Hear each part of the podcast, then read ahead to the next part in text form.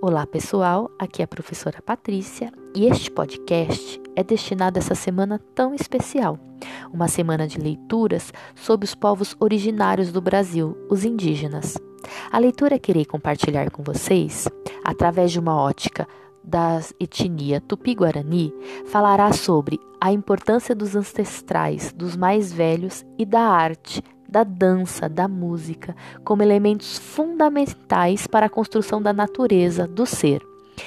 Essa leitura está presente no livro A Terra dos Mil Povos, História Indígena do Brasil, contada por um índio, escrita por Cacá Ueré Jecupé.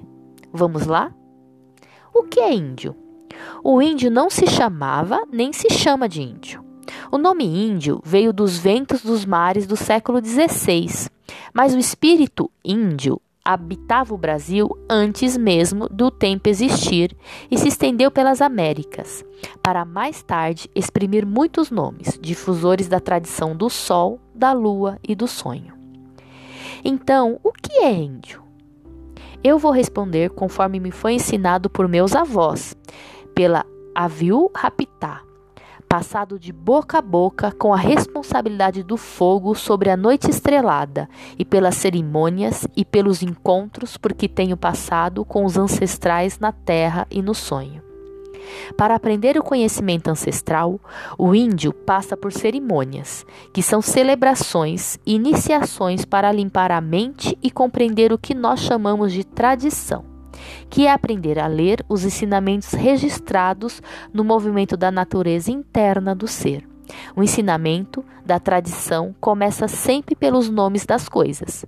É dessa maneira, então, que começaremos. Para o índio, toda palavra tem espírito. Um nome é uma alma provida de um acento. Disse na língua Aivu. É uma vida entonada em uma forma. Vida é o espírito em movimento. Espírito para o índio é silêncio e som. O silêncio-som conta com um ritmo, um tom, cujo corpo é a cor. Quando o espírito é entoado, torna-se, passa a ser, ou seja, ganha um tom. Antes de existir a palavra índio para designar todos os povos indígenas, já havia o espírito índio espalhado em centenas de tons.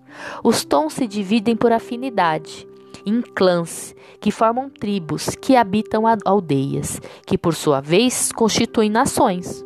O mais antigo, os mais antigos vão parindo os mais novos. O índio mais antigo dessa terra, hoje chamada Brasil, se autodenomina tupi, que na língua sagrada o abranganhê significa tu, som, barulho, e pi, pé, acento, som do pé, o som assentado, o entonado. Assim, índio é uma qualidade de espírito posta em harmonia de forma. O corpo, som do ser. Os povos indígenas brasileiros, mais precisamente os Tupinambá e os Tupi-Guarani, descendem de ancestrais chamados pelos antigos de Tubuguaçu, povo que detinha certa sabedoria da alma, ou seja, do Aivu, o corpo-som do ser. A partir dessa sabedoria, ligada a uma ciência do sagrado, eles desenvolveram técnicas, na verdade, intuíram técnicas de afinar o corpo físico com a mente e o espírito. Os Tubuguaçu entendem o espírito como música, uma fala sagrada, ne-em-porã, que se expressa no corpo, e este, por sua vez, é flauta, um baú, por onde flui o canto que expressa o avá, ser luz, som, música, que tem morada no coração. Essa flauta é feita da urdidura de quatro angás mirins, pequenas almas, que fazem parte dos quatro elementos: terra, água, fogo e ar. Eles precisam estar afinados para melhor expressar o avá, que é a porção luz que sustenta o corpo ser que para os ancestrais é o fogo sagrado que move os guerreiros, dando-lhes vitalidade, capacidade criativa e realizadora. Por isso, fez o Jeroqui, a dança, com o fim de afinar todos os espíritos pequenos do ser, para que cante sua música no ritmo do coração da Mãe Terra, que dança no ritmo do coração do Pai Sol, que por sua vez dança no ritmo do Imboraí, o amor incondicional, abençoando todas as estrelas. Dessa maneira, cada um pode expressar com seu corpo a harmonia, entrando em sintonia com Tupã Papá Tenondé, o grande espírito que abraça a criação.